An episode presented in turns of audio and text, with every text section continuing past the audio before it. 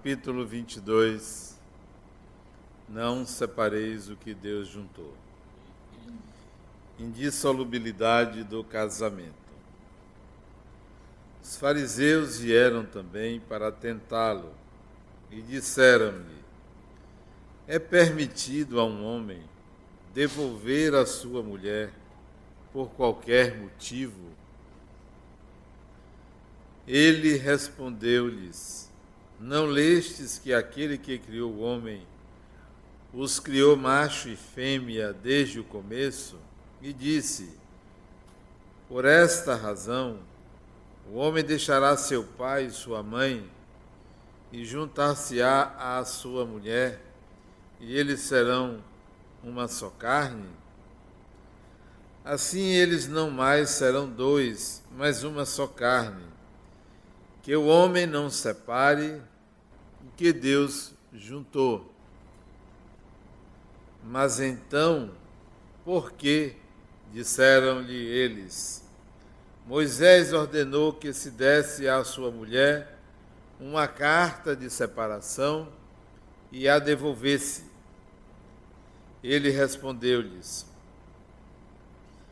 É por causa da dureza do vosso coração que Moisés os permitiu que devolvessem as vossas mulheres. Mas não era assim no início. Eu também vos declaro que todo aquele que devolve a sua mulher, se não for em caso de adultério, e desposa uma outra, comete adultério. E que aquele que desposa aquela que foi devolvida, também comete adultério. Mateus 19, 3 a 9. Comentário de Allan Kardec. Só o que vem de Deus é imutável. Tudo que é obra dos homens está sujeito a mudanças. As leis da natureza são as mesmas em todos os tempos e em todos os países. As leis humanas mudam conforme os tempos, os lugares e o progresso da inteligência. No casamento, o que é de ordem divina é a união dos sexos para a renovação dos seres que morrem. Mas as condições que regem esta união são de tal forma humanas que não há no mundo inteiro, nem mesmo na cristandade, dois países onde elas sejam absolutamente as mesmas. E não há nenhum onde elas não tenham mudado com o tempo. Disso resulta que, aos olhos da lei civil, o que é legítimo em uma região e em uma época é adultério e em uma outra região e em um outro tempo. E isso porque a lei civil tem por objetivo regular os interesses das famílias. E esses interesses variam conforme os costumes e as necessidades locais. É assim, por exemplo, que em certos países o casamento religioso é o único legítimo e em outros também é necessário o casamento civil. E em outros, por fim, o casamento civil basta.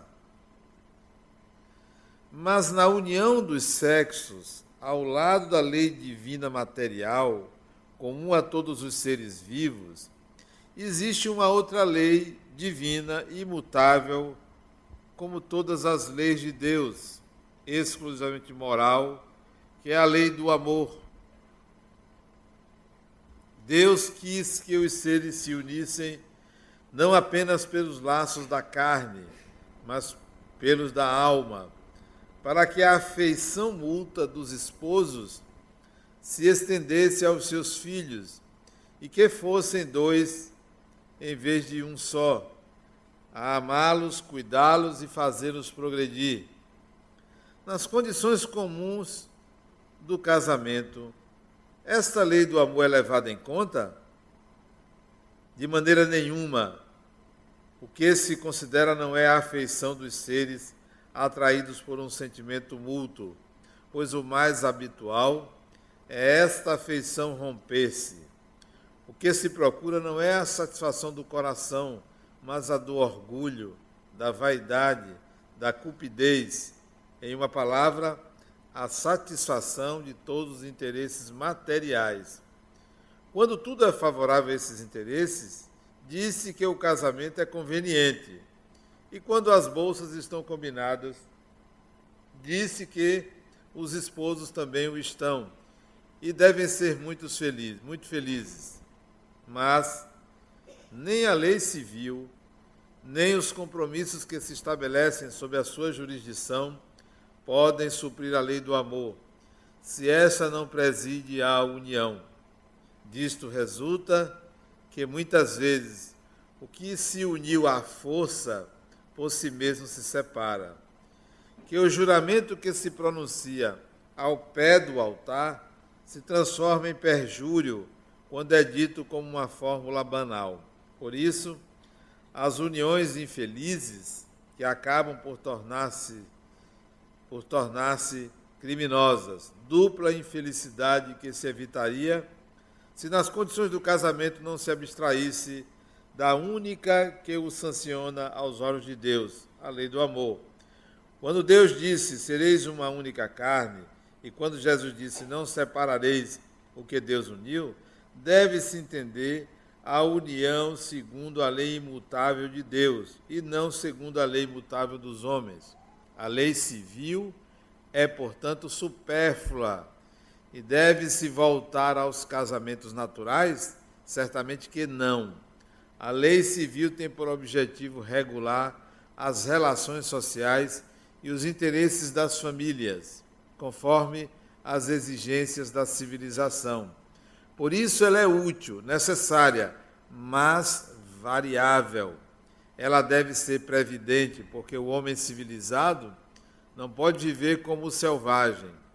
Mas nada, absolutamente nada se opõe a que ela seja o corolário da lei de Deus. Os obstáculos ao cumprimento da lei divina decorrem dos preconceitos e não da lei civil.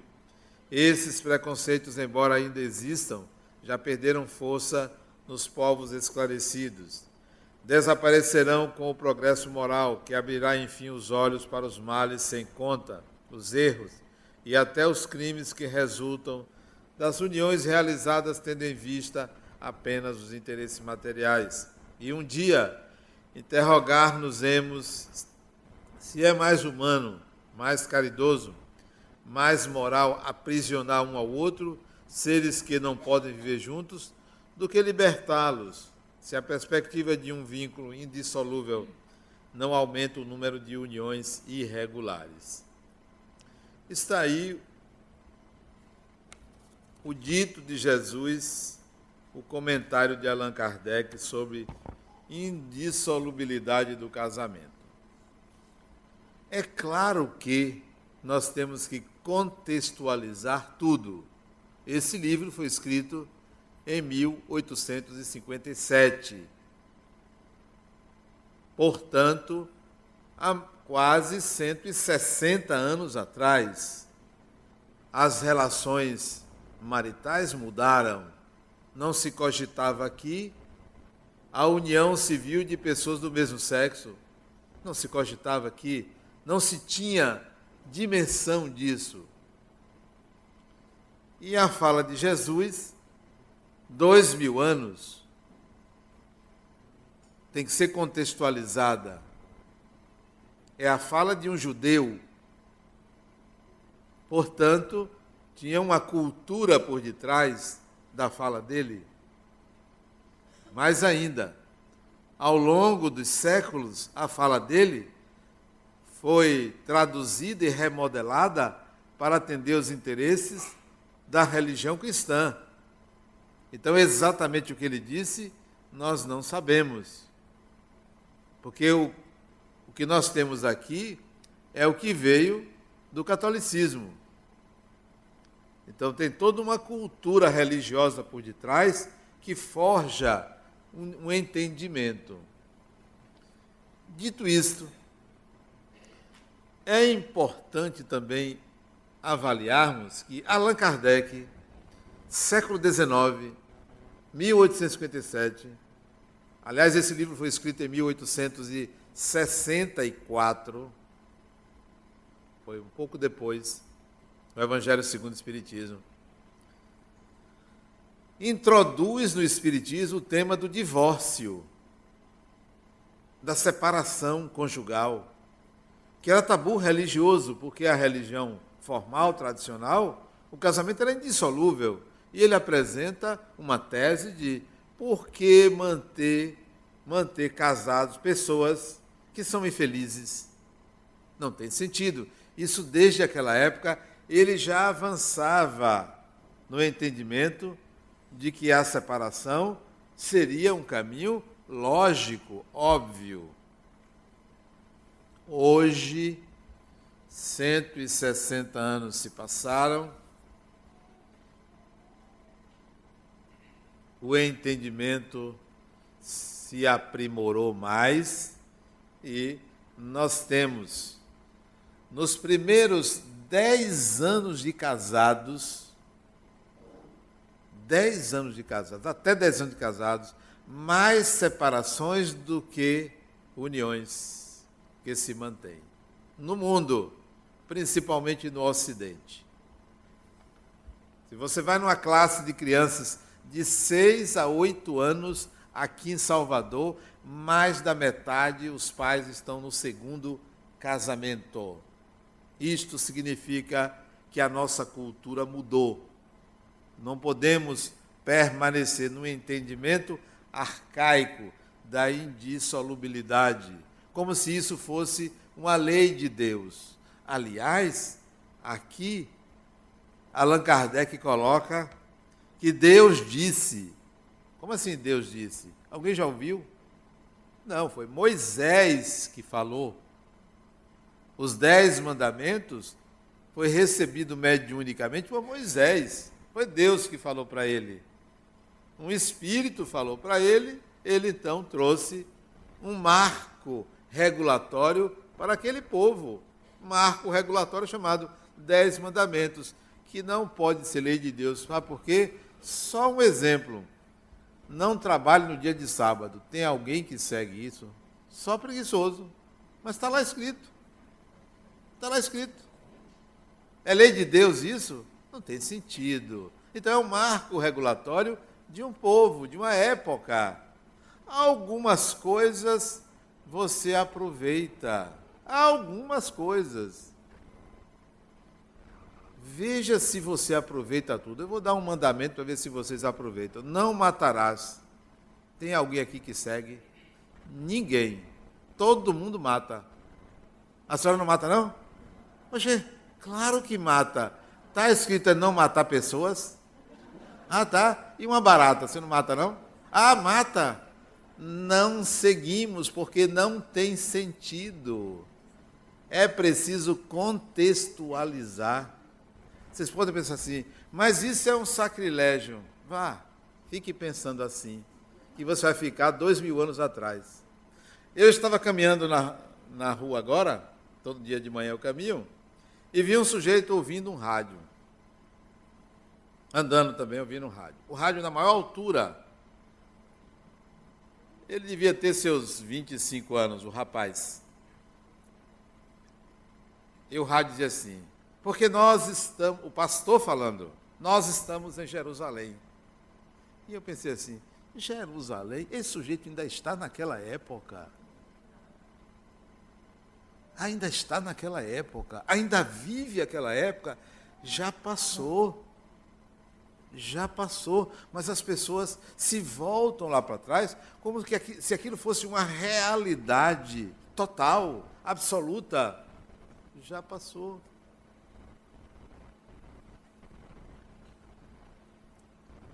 A indissolubilidade do casamento era um preceito religioso católico, porque até o judeu contrariava, porque se a mulher não lhe dava filhos, ele arranjava outro e era legal, tinha mais de uma. Que tal? Que tal? Era legal. A fala de Allan Kardec tem o sentido de introduzir a temática para dizer: a letra mata. É preciso que você tenha a liberdade de fazer escolha. Duas pessoas que se casam, o casamento não é um fim, o casamento é um meio.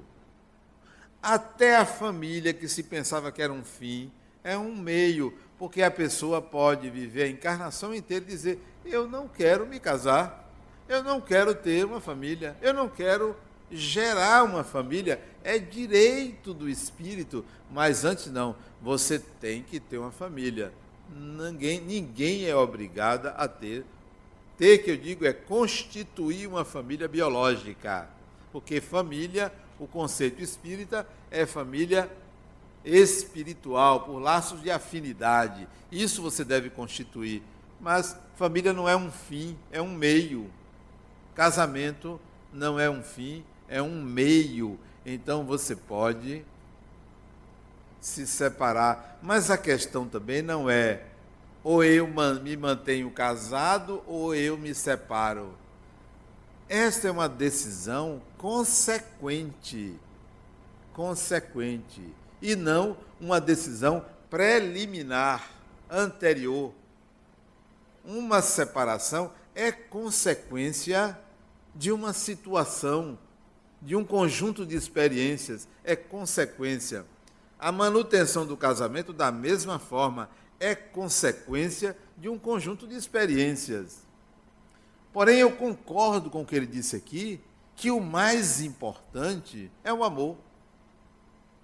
Eu posso me manter casado por amor. O mais importante, mas não é a única, o único motivo. Não é, não pode ser. Por que duas pessoas se mantêm casadas? Porque essas duas pessoas têm, pelo menos, identidade de propósitos. Pelo menos têm um bem-querer pelo menos tem um desejo de conexão, um desejo, uma vontade de estar com. E há uma sintonia de valores, valores. Nesse conjunto, você pode dizer, espiritualmente vale a pena estar ao lado dessa pessoa, porque eu cresço e ela cresce. Agora, estar ao lado de uma pessoa que só um cresce, ou nenhum dos dois crescem, é melhor ser amigos, porque o passo seguinte de uma separação é a construção de uma relação de amizade. Porque se o passo seguinte à separação é uma inimizade, você não se separou. Você criou um vínculo com a pessoa. Já que você quer se separar, antes disso, construa uma relação de amizade. Para que pós-separação você tenha alguém com quem você pode estabelecer uma relação natural. Relação natural. Para não gerar karma. O que é gerar karma? Gerar karma não quer dizer que você se separou e é inimigo da pessoa, vai ter que voltar com a pessoa. De jeito nenhum, Deus me livre. Não é isso. Bata até na madeira assim, ó. Não, de jeito nenhum. Voltar com fulano, de jeito nem pensar o que ele me fez. Não, gera karma não é isso. O karma que você gera, é, o sinônimo da palavra karma significa é, ausência de habilidade. E vou explicar. Ausen karma é ausência de habilidade. Portanto, você gera a necessidade futura de conquistar uma habilidade. Se você mal, se você se separa mal,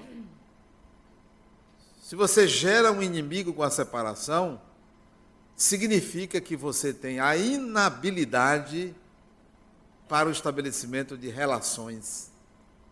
O karma é esse. Inabilidade. Ah, mas se por mim eu faria. Mas o problema é ele ou ela. Quando um não quer, dois não, isto é fantástico. Eu tenho várias pessoas que não gostam de mim. Problema de quem? Da pessoa. E eu gosto delas? Gosto sim. Mesmo que não goste de mim, isso é um problema da pessoa. Eu tenho um, um ex-amigo, porque ele deixou de ser meu amigo, mas eu gosto dele. Mas ele fala mal de mim, mas é um problema dele. Será que você não consegue conviver com a sombra do outro? Ah, porque não gosta de mim, então eu também não gosto. Ambos têm inabilidade. Agora, você não gostar de mim e eu gostar de você, você que tem inabilidade. Isso é um problema seu. E se quiser voltar a ter amizade comigo, eu estou aberto, porque eu sei dos seus defeitos. Eu sei. Eu fui ao Maranhão agora fazer palestra. Eu estou desviando do assunto, né? Mas eu volto, porque tem uma outra coisa para falar e eu esqueci. Eu, eu mudei. Mas eu falo, eu fui ao Maranhão, um amigo meu disse, Adenauer, eu estava mal, estava mal, e você me recebeu de volta. Eu disse para ele, fulano, eu sempre soube que você não prestava, mas eu sempre gostei de você. Sério, eu disse a ele, você não prestava, sabe por quê? Porque você fez isso, isso, isso. Eu disse umas três coisas que ele fez, está vendo? Mas eu gosto de você. Porque uma vez sua mãe, desencarnada, chegou para mim e disse, cuide dele. Sua mãe.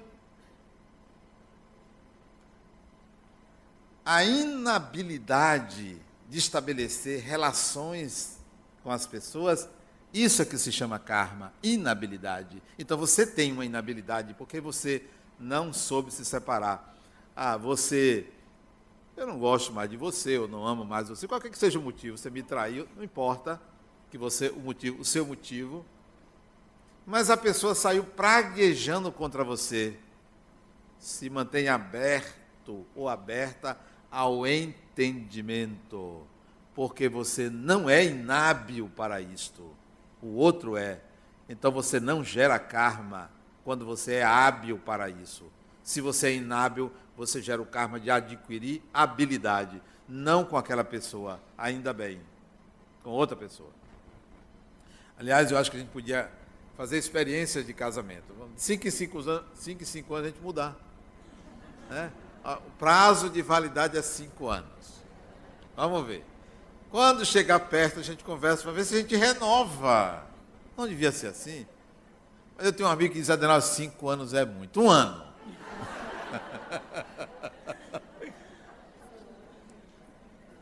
Bom, deixa eu voltar ao tema.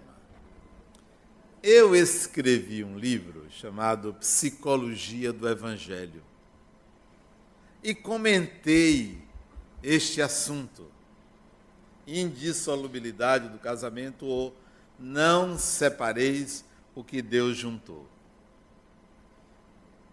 E a interpretação que eu dei, fora esta lógica e natural sobre as relações humanas, porque eu acho que o espírito tem o direito, o espírito que você é, tem o direito de se unir a quem quer se unir com você. Seja um homem, seja uma mulher, seja um não sei o quê, o espírito tem direito, não tem que dar satisfação a ninguém sobre a sua sexualidade, seu desejo, desde que sejam relações consentidas e adultas. Ok. E eu fiz uma análise da fala, da possível fala de Jesus. Não separeis o que Deus juntou. Eu saí da temática do casamento, porque eu acho que não era isso que ele estava falando, eu acho. Que ele estava falando de algo inseparável. Inseparável. Mas nós separamos. E cometemos um equívoco muito grande porque separamos isso. Essa separação é causa de muito sofrimento humano, de muita rigidez. Não separe o que Deus juntou. Aí eu pergunto a você: o que é que Deus juntou? O que é? Alguém sabe o que Deus juntou? Dois seres humanos não, porque ninguém nasceu em canga, encangado com ninguém. Não tem. Nem gêmeo nasceu encangado, cada um na sua hora. O que que Deus não separou? Alguém pode me explicar, me dizer o que que ele não separou? Por uma intuição, porque ninguém conversou com Deus. Não é possível isso. Deus se escondeu de tal maneira que o ser humano não acha. E ainda bem que não acha ele. Que que Deus juntou e você não deve separar, mas você separa.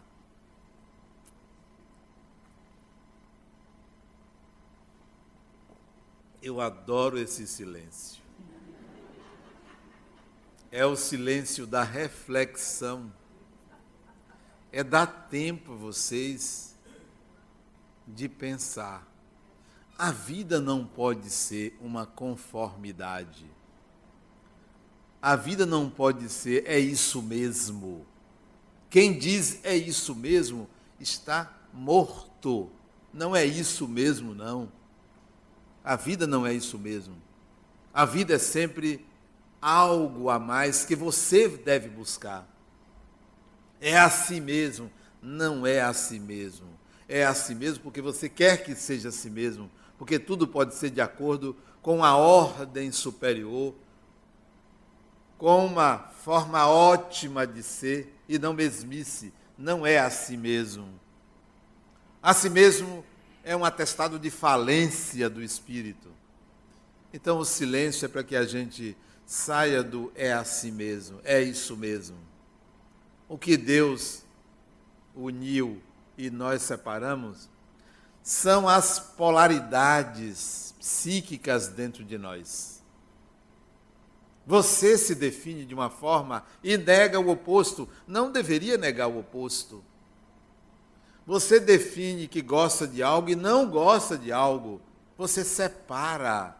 Nós vivemos uma dualidade constante eu gosto disso e não gosto daquilo. Nós separamos o que deveria estar unido dentro de nós. Tudo. Que tal você gostar de branco e de preto?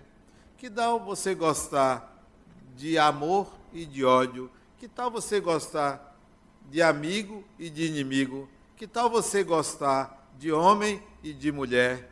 Que tal, que tal você gostar de feijão e de arroz. Que tal você gostar daquilo que ele faz bem, sem estabelecer uma separação? Nós separamos tudo. Nós somos psiquicamente homens e mulheres internamente, mas separamos. Separamos. Não quer dizer, no meu caso, por exemplo, eu sei que internamente eu sou homem e sou mulher. Não quer dizer que eu agora vou me relacionar indistintamente com homem e com mulher. Eu tenho uma preferência e vivo essa preferência. Mas eu sei que dentro de mim habita as duas polaridades. Então, a minha relação com o sexo masculino é extremamente respeitosa, da mesma forma que minha relação com o sexo feminino é extremamente respeitosa, porque ambos vivem dentro de mim. Porém, por uma condição também psíquica de desejo, eu tenho uma preferência, que não significa que eu não aceite a polaridade oposta dentro de mim. Aí fica fácil entender a diversidade. Que tal você entender a diversidade? Por exemplo, eu tenho preferência pelo Vitória, mas aceito muito bem o torcedor do Bahia, muito bem. Compreendo a inferioridade do outro. Eu compreendo. Aceito as piadas do outro. Aceito. Eu entendo eles no complexo de inferioridade que se ufanizam de tudo. Mas é assim mesmo, é a vida. Então, brincadeiras à parte, não separeis o que Deus juntou é você internamente ser capaz de aceitar a diversidade em tudo. em tudo. Diversidade. Qualquer que seja o que se opõe a mim, eu devo ser capaz de acolher, acolher, entender, mesmo que não venha aderir, mesmo que não venha fazer, mas eu devo acolher, porque a diversidade é a lei da vida. É a lei. A lei não é a unidade, porque não existe unidade. Isto é, não existe igualdade. Seria mesmice. Existe sim o direito igual, o dever igual, mas somos diferentes. Todo ser humano é diferente do outro. Não é só no corpo, não. É na essência mesmo, na essência. Eu não sou igual a você, você não é igual a mim, você não é igual a ninguém.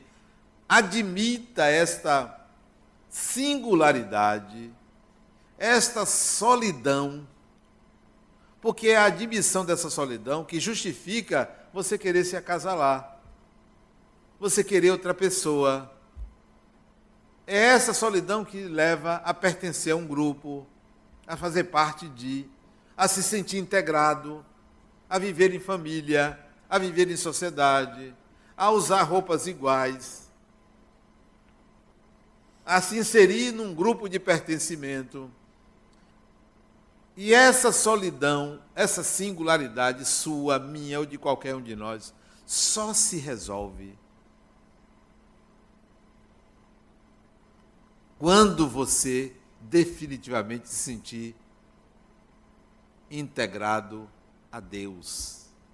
Porque é o único ser capaz de resolver esta unidade. É o único. Não é outro ser humano. O amor que nós sentimos por alguém é uma tentativa de alcançar o divino, de alcançar a Deus. O nosso romance com Deus começa com romance com uma pessoa. Você só chega a Deus se você amar alguém. Se você não amar alguém, não é amar a todos, não. Amar alguém, você não vai saber o que é se conectar a Deus. Não separar o que Deus juntou é você começar a entender que toda contradição que você vê no mundo está dentro de você. Toda contradição. Todo caos que você vê no mundo está dentro de você. Toda guerra que você vê no mundo está dentro de você. O mundo é que é uma unidade e você tem antinomias internas, contradições internas. Concilie. Essa é a razão por que Jesus falava: se reconcilie primeiro com seu adversário, depois você vai dar esmola. Qual é o nosso adversário? É você mesmo. Eu sou o meu adversário. Eu que sou cheio de contradições. Mas pouso de bonitinho. Fico lá pousando de, olha, ele é resolvido. Quem aqui é resolvido? Quem aqui é resolvido? Ninguém, eu não sou. Só se for elas duas aí, que estão quietinhas aí, ó. Pense. Pense o que, é que tem por detrás aí. Não tem ninguém resolvido. Seria muito fácil para mim chegar aqui e falar palavras bonitas, de amor. E vocês saírem daqui, ó, oh, que palestra, me emocionou. E nada. Porque só serviu para despertar a vítima. Eu quero que vocês saiam daqui confusos. Ah, estão? Confusos. Ó, me confundiu precisamos sair da cadeira e dizer assim: eu tenho que dar importância a mim mesmo para que eu consiga me reconciliar. Porque quem está reconciliado consigo mesmo aguenta qualquer parada. Aguenta qualquer parada. Aguenta qualquer tranco. Aguenta qualquer xingamento porque sabe que o desequilíbrio pertence ao outro. Pertence ao outro. Não é comigo. Porque há uma reconciliação interior. Você não separa o que Deus juntou, porque é em busca dessa conciliação que nós estamos. Quando você se casa com uma pessoa, o casamento é uma coisa bonita, maravilhosa. Dizem que começa no doce e termina no palito, como um pirulito. Quer dizer o seguinte: você prepara a cerimônia, o ritual, para dizer ao outro: olha, eu estou com o melhor de mim, portanto, se prepare para o pior de mim. Eu estou fazendo uma festa bonita para que você saiba que dentro de mim há muita coisa a aprender, há muita coisa a burilar. É exatamente assim. E se a gente não trabalha com essa perspectiva, não é que a gente se separa, não. A gente nunca se casa. Porque para você casar bem, é preciso que você esteja casado, não com outra, com você mesmo. Porque se você não está casado com você mesmo, você vai achar que o outro é a sua solução e que o outro tem que lhe servir. Que o outro tem que lhe atender. Casar com uma pessoa é uma estratégia existencial. Estratégia existencial. E não uma finalidade. A outra, depois de acho que cinco insucessos amorosos em dois anos. Cinco insucessos amorosos em dois anos. Não foi casamentos, não, insucessos amorosos. Ela disse, Adenauer, qual é o meu problema? Por que, que eu não consigo? Uma pessoa. A resposta é muito simples, mas muito simples mesmo. Para que você quer uma pessoa, criatura? Para quê? A questão está no para quê não é em quem você é, porque pessoas, mulheres, piores do que você é, porque você sabe que você é ruizinha, mas mulheres piores do que você estão casadas. Não é o seu caráter, não são as suas qualidades ou os seus defeitos. A questão é você se perguntar: para que você quer casar? Se a resposta é para ser feliz, meus pêsames. Não se case para ser feliz. Tem gente aqui que se casa para ser feliz. Se você quer ser feliz, não case. Vocês estão rindo? Eu não sei por que vocês estão rindo. Eu nem terminei de falar. Se você quer ser feliz, não case. Mas se você quiser ser feliz e fazer a felicidade de alguém, case. Mas a gente quer ser feliz. Não cuida do outro. E cuidar não é passar a roupa dele, não é dar a comida a ele. Quem cuida tem que ser cuidado, cuidada. Se você não é cuidada, você não sabe cuidar. Porque você é servidora. Cuidar é uma coisa, servir é outra. Você não pode ser mãe de uma pessoa. Casamento é alteridade, é relação de igualdade e não relação de maternidade. Nós não estamos no século passado que os casamentos eram de conveniência. Hoje, pelo menos, tem o estatuto fantástico do ficar. Fantástico. Né? Ficar. Olha que coisa boa. Fica aqui, fica ali e tal. Você vai aprendendo, aprendendo a lidar com o outro, acaba a rigidez. Acaba a rigidez. Estamos vivendo outra era. O espírito está sendo mais livre. Eu tenho uma paciente que ela é igual a maçaneta, todo mundo pega. E eu digo para ela, fulana, porque isso é vocação. A pessoa tem a vocação para ser maçaneta, né? É uma vocação incrível. E eu chego para esse fulana, ela é espírita. Fulana, você se esquece que você é um espírito? Esse Adenal é exatamente por essa liberdade que, que eu sei que eu tenho, que eu sou assim. Vai chegar um tempo que eu já terei aprendido a usá-la. Por enquanto, me deixe ser assim. Porque a pessoa tem vocação para aquilo, né? Não separar o que Deus juntou é você começar a se casar com você mesmo, independentemente de estar casada com alguém. Independentemente. Se estiver casada com alguém, melhor. Porque você vai agora fazer um novo casamento. Porque você está casada com você. Não tem medo de se separar. Não tem medo de perder, porque está casado com você mesmo. Então, medo de perder, medo de separar, medo disso, medo daquilo. Eu estou casada comigo mesmo. Vivo muito bem comigo mesmo. Quem vive bem consigo mesmo, vive bem com qualquer pessoa, com qualquer ser humano. Então, não separe. Você tem um par. Você tem uma alma gêmea. Tem gente que não acredita. Eu acredito em alma gêmea, só que ela é você. Não é outra pessoa, não.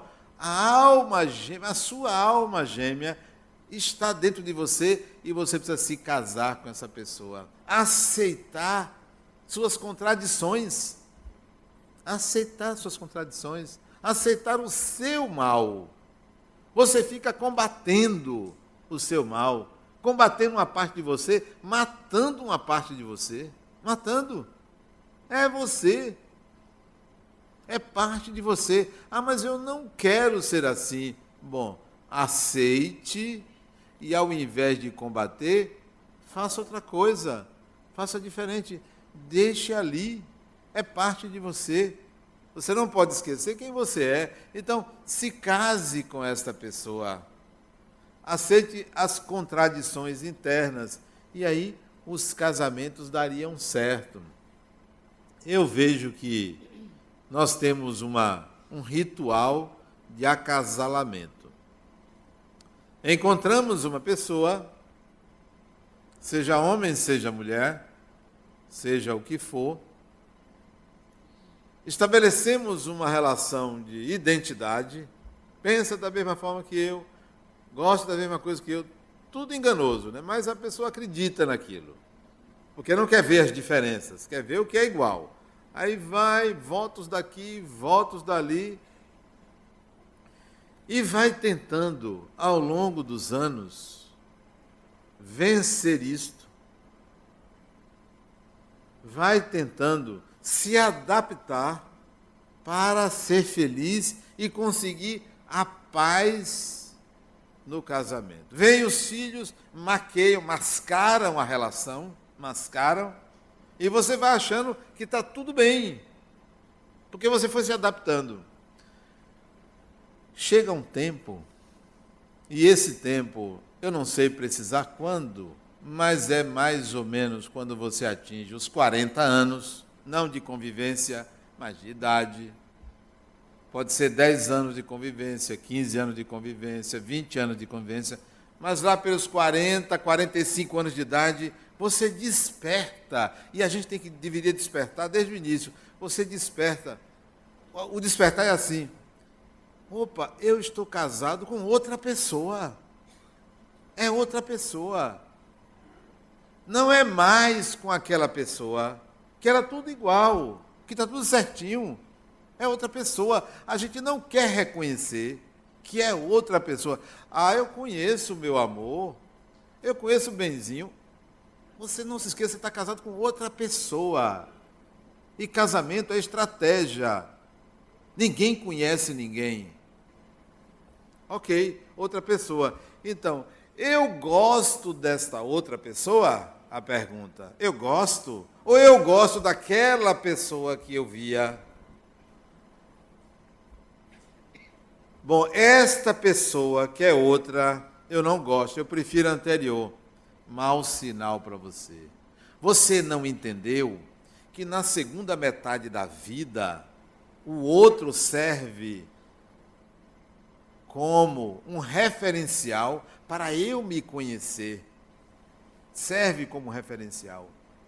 Não é só para os prazeres, mas para o confronto comigo mesmo. É útil. Na segunda metade da vida, o casamento serve para despertar a consciência de um e de outro, para a relação de alteridade.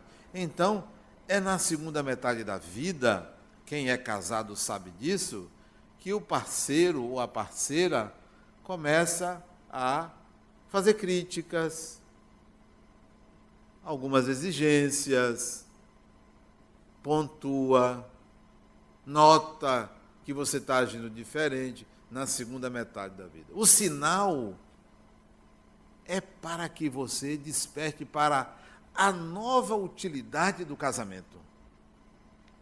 Quando minha esposa chega para mim e diz assim: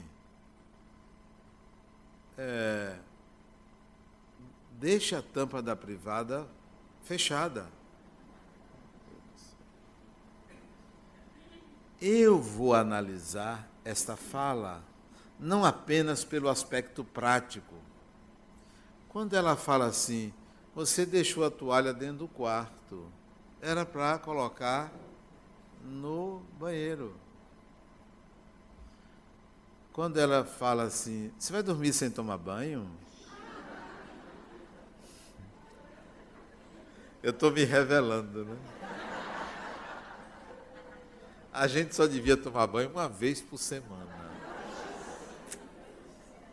hábitos da vida passada. Mas tem que tomar banho todo dia. E às vezes duas vezes no dia.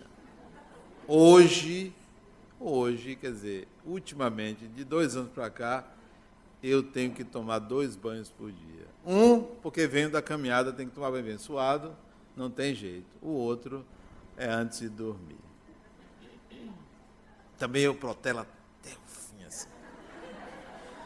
então, quando ela fala isso, além do aspecto prático, eu entendo que significa assim, Adenauer, a relação é de alteridade, é de respeito ao outro. Agora você tem que aprender a conviver, porque antes era tudo aceito, combinado. Você tinha que se calar.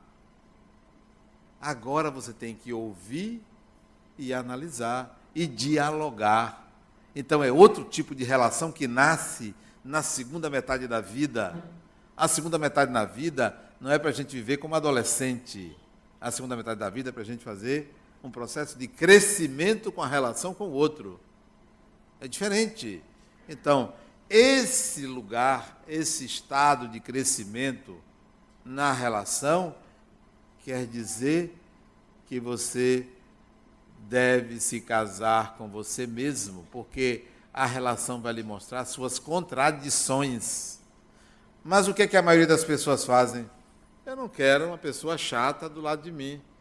E vai embora, se separa, ou briga, ou manda calar a boca, ou algo parecido. Deixa de crescer, adquire um karma, que é a inabilidade. Inabilidade e é preciso desenvolver habilidades. Relacionamento significa atrito no tempo, porque ninguém se relaciona sem entrar em contato com uma sombra. Duas pessoas que convivem gera sombra. O que é sombra? Eu não falo do mal que eu vejo para você. Falo alguns que é possível ser suportado. E fica uma parte que você não diz, nem de si, nem do outro. Chega a uns anos, isso está do tamanho de um elefante. E a vida perde, porque você não cresce lidando com o que seria natural depois da segunda metade da vida. Depois dos 40, 45 anos, você não pode ser a mesma pessoa. Não pode. Se você for a mesma pessoa, meus pêsames, você está ligado ao passado. está ligado ao passado. O espírito tem que entender que ele reencarna para aprender. E aprender não é só na escola, não é só na infância, não é só na faculdade. Aprender na vida. Até quando? Até a desencarnação. Até desencarnar. Ontem eu fui visitar uma pessoa no hospital. Ela estava na UTI. Ruizinha, coitadinha. Angustiada ali.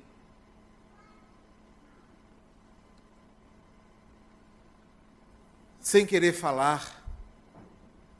O estado dela está piorando gradativamente. Os médicos deram pouco tempo de vida no corpo, né? E eu fui conversar com ela. Primeira coisa que eu disse a ela, se você não quer que eu lhe fale alguma coisa, me diga que eu vou embora. Ela não esboçou, esboçou reação nenhuma. Eu digo, sabe uma coisa? Olhe, se você não quer que eu esteja aqui, vim lhe visitar graciosamente. Se você não reagir à minha pergunta, eu vou embora. Eu vou embora. Você quer que eu fique aqui Aí ela reagiu. Né? Aí ela disse sim. Ah, bom. Se ela dissesse, não dissesse nada, eu ia embora. Porque dentro de mim está conciliado o papel de curador e de doente. Eu não sou só curador, eu sou doente.